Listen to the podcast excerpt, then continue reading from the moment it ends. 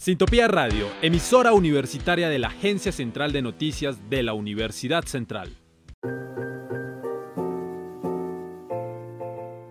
Sociedad. Cultura. La vida desde diferentes perspectivas. Efecto Cultural, un podcast de catarsis.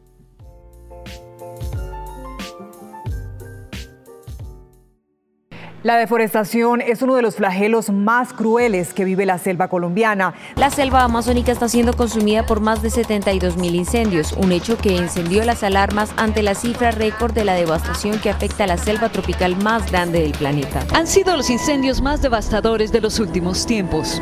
En Bolivia, más de un millón de hectáreas calcinadas y en Brasil, 74 mil incendios en lo que va del año. Una porción de la Amazonía de Brasil lleva 17 días en llamas según los satélites de la NASA, los incendios crecieron un 38% este año en comparación con 2018.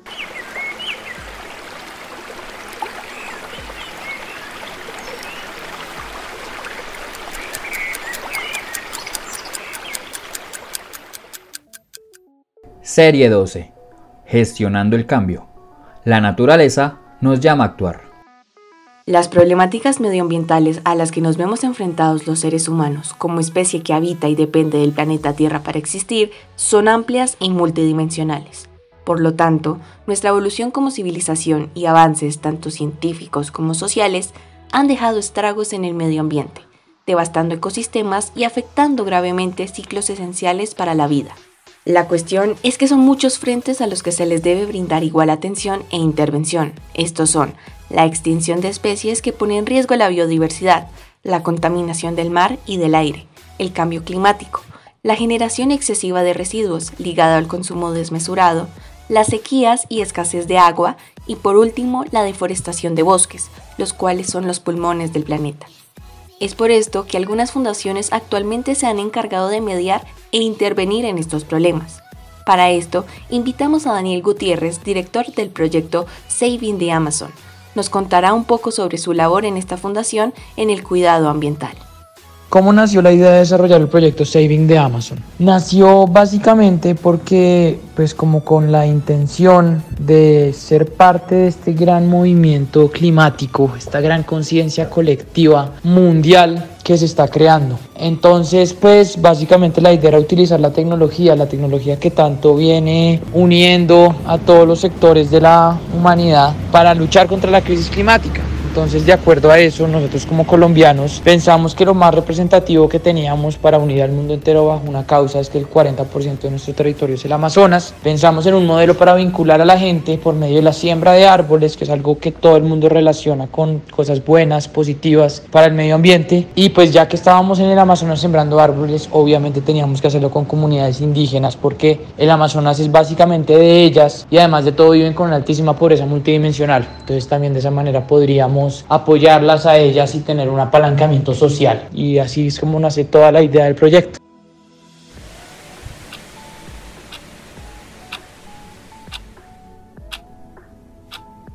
Se acaba el tiempo. ¿Qué podemos hacer? En el 2020, en la ciudad de Nueva York, se cambió el metrónomo del Union Square por el reloj climático el cual señalaba que solo nos quedaban 7 años y 102 días para empezar a tomar medidas que nos ayudaran a frenar los desastres naturales que se avecinan de forma desmesurada por el mal cuidado que le hemos dado al planeta Tierra.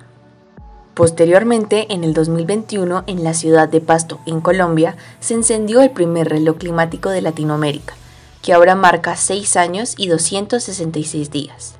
Estas iniciativas son con el fin de comprometer tanto a ciudadanos, empresas y gobiernos a emprender iniciativas que hagan de sus actividades diarias más sostenibles y responsables. Entonces, ¿qué podemos hacer para ser parte del cambio? Principalmente nos enfocamos en el tema de sembrar árboles. Hemos ya sembrado más de 120 mil árboles, apoyado a más de 18 comunidades y también eh, pues estamos todo el tiempo en nuestras redes sociales, yo todo el tiempo estoy participando, yo como Daniel Gutiérrez, el director, participando en eventos para incentivar a las personas a que tengan como una conciencia colectiva hacia la sostenibilidad. Y pues nada, la siembra de nuestros árboles también sirve pues para lo comentado anteriormente. Entonces, por ejemplo, las marcas y las empresas están empezando a, para darle regalos a sus clientes, por ejemplo, que no sean regalos, que sean maletas de cuero ni temas así, sino árboles. Entonces, pues es un tema también muy bonito en ese sentido, en el sentido de que nuestro core de actividad, que es la siembra de árboles, también apoya en crear una conciencia colectiva.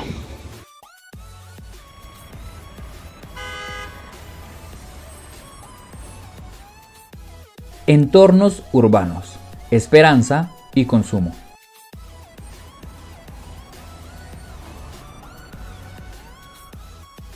Las ciudades son uno de los entornos con mayor concentración de contaminación y vulnerabilidad frente al cambio climático, sobre todo aquellas que poseen bajos y medianos ingresos, además de tener pocas posibilidades de adaptación.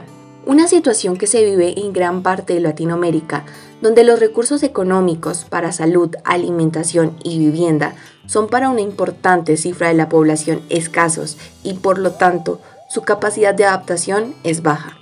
Sin embargo, al ser las ciudades las que mayor concentración de gases de efecto invernadero tienen, son estas las que poseen un papel fundamental a la hora de implementar medidas claras para reducir el problema. Esto se logra, por ejemplo, mejorando el transporte público, fomentando el reciclaje y promoviendo el uso eficiente de la energía, lo que a largo plazo también mejoraría la calidad de la zona y de sus habitantes. ¿Cómo se puede contribuir desde los entornos urbanos a proteger bosques y selvas de la deforestación? Apoyando a causas que saben que están eh, luchando esta, pues esta, ante esta crisis, como por ejemplo Saving de Amazon. Entonces ustedes pueden adoptar su arbolito en el Amazonas para apoyar a la restauración del Amazonas. Pero no solo es eh, apoyar económicamente a causas sociales, también se trata de pues ustedes que pueden hacer como miembros activos de una sociedad, ¿no? Y es básicamente tratar de reducir su consumo, principalmente de carne, Inclusive me atrevería a decir que eh, pues volverse vegetariano es una muy buena posibilidad también eh, pues intentar buscar marcas que tengan pues un apalancamiento, intentar buscar marcas que estén por ejemplo certificadas, ¿no? Entonces existen certificaciones de que se trata bien a los bosques como el Rainforest Alliance y esas certificaciones pues no son del todo seguras pero pues al menos apoyan de alguna manera. Y también todo el tiempo hay distintos movimientos climáticos que se van creando en las ciudades, por ejemplo el gran movimiento de Greta Thunberg Fridays for Future es sobre todo fuerte en Bogotá, entonces uno también puede involucrarse con el activismo social. El rol de las comunidades.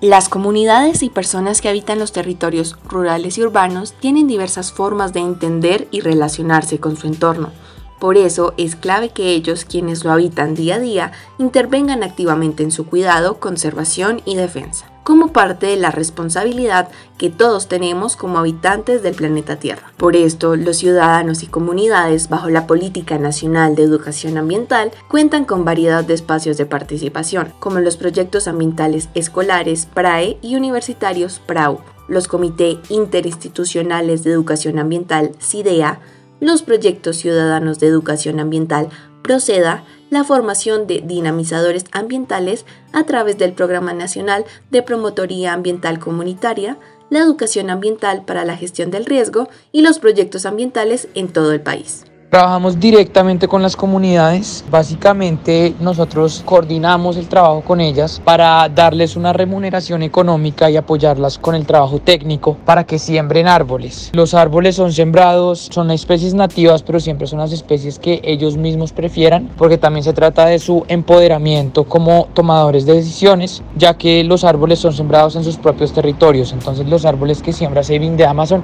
son propiedad de las comunidades indígenas. Nosotros solo damos este primer empujón para que después ellas se pueden desarrollar por medio de la siembra de estos árboles, tanto cultural como económicamente, como en su seguridad alimentaria y todo lo que significa realmente sembrar un árbol allá. Educación ambiental, entre lo escrito y la acción.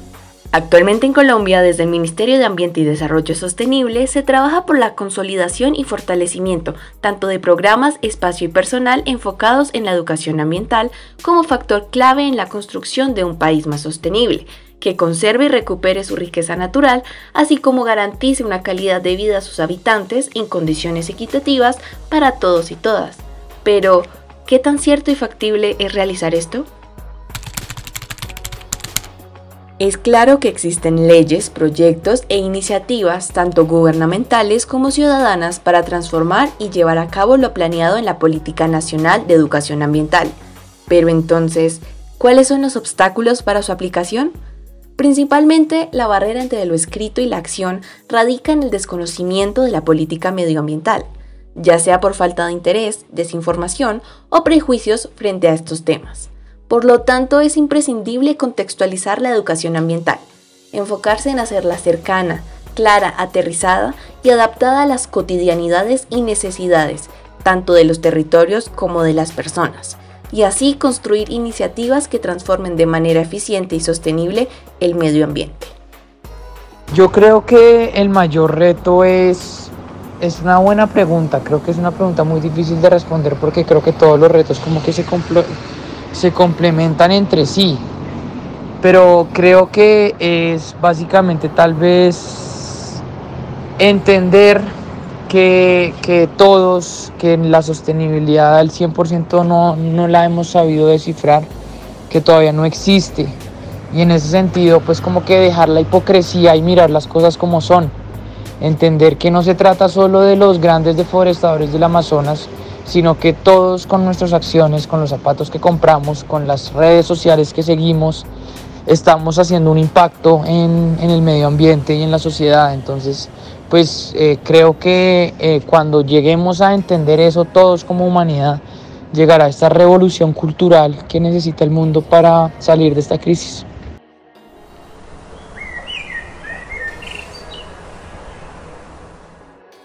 Colombia continúa en la lucha por el cuidado ambiental, implementando proyectos que buscan reducir los casos de deforestación y producción de gases de efecto invernadero, incluyendo tecnologías limpias, renovables y sostenibles que generen una mejor utilidad en la parte ambiental. Para el año 2019, el flagelo de la deforestación se redujo un 19% a comparación del año anterior, según datos del Ministerio de Ambiente y en este sentido se han conservado 96.000 hectáreas de bosque en la Amazonía. Pero esta problemática deberá solucionarse desde políticas ambientales que se implementen de forma articulada entre el Estado y la ciudadanía. De esta manera, promover una accional integral en la lucha por el cuidado del medio ambiente, en miras de que sea beneficiosa y eficaz para todas las personas. Sí considero que hay un avance en la lucha por la defensa del medio ambiente. Eh, creo firmemente que se está construyendo cada día más, cada día lo creo más, un gran movimiento climático planetario que no solo va a hacer que replanteemos nuestra condición como ser vivos, como seres vivos, hacia una concepción mucho más colectivista que la que vivimos actualmente, la que nos ha dejado la economía capitalista, sino que también esta lucha contra la crisis climática y de defensa del medio ambiente nos va a permitir entender que salir también a descifrar estos grandes problemas del mundo como la pobreza, que si podemos luchar todos juntos contra la crisis climática, ¿por qué no podemos luchar contra la pobreza en África? Entenderemos que lo que nos hace humanos es lo más importante, mucho más allá de clases sociales, razas o países. Creo que algo que las organizaciones ambientales, pues hay algunas que lo tienen muy claro, algunas que no, debemos enfocarnos mucho en el tema de la medición de nuestro impacto, porque eh, pues en este momento hay muchos, como se le dice, greenwashers, y tenemos que hacer el mayor intento por evitar ser eso, aunque porque sabemos que nadie lo quiere ser. Y en la medida en la que hagamos, eh, midamos nuestro impacto, nos vamos a dar cuenta de que realmente estamos haciendo cosas importantes. Y pues hay un lineamiento muy claro para medir el impacto, que son los objetivos de desarrollo sostenible. Entonces, pues invito a todas las organizaciones medioambientales que se eh, rijan bajo estos objetivos, que también tiene targets, indicadores y maneras de ser cuantificados.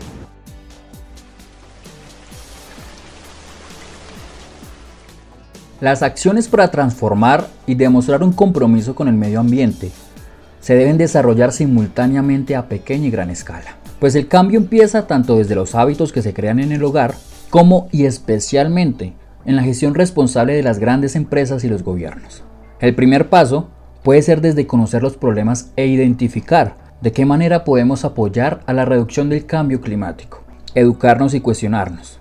Desde nuestros hábitos hasta nuestros privilegios, indagar por formas y estilos de vida sostenibles. Desde nuestras capacidades, problematizar el consumo y ver cómo la defensa del medio ambiente no es otra cosa más que luchar por nuestra vida y ahora más que nunca por nuestra supervivencia.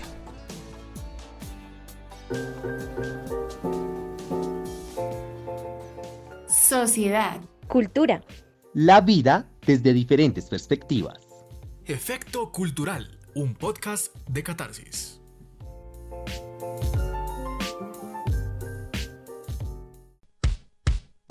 Sintopía Radio, emisora universitaria de la Agencia Central de Noticias de la Universidad Central.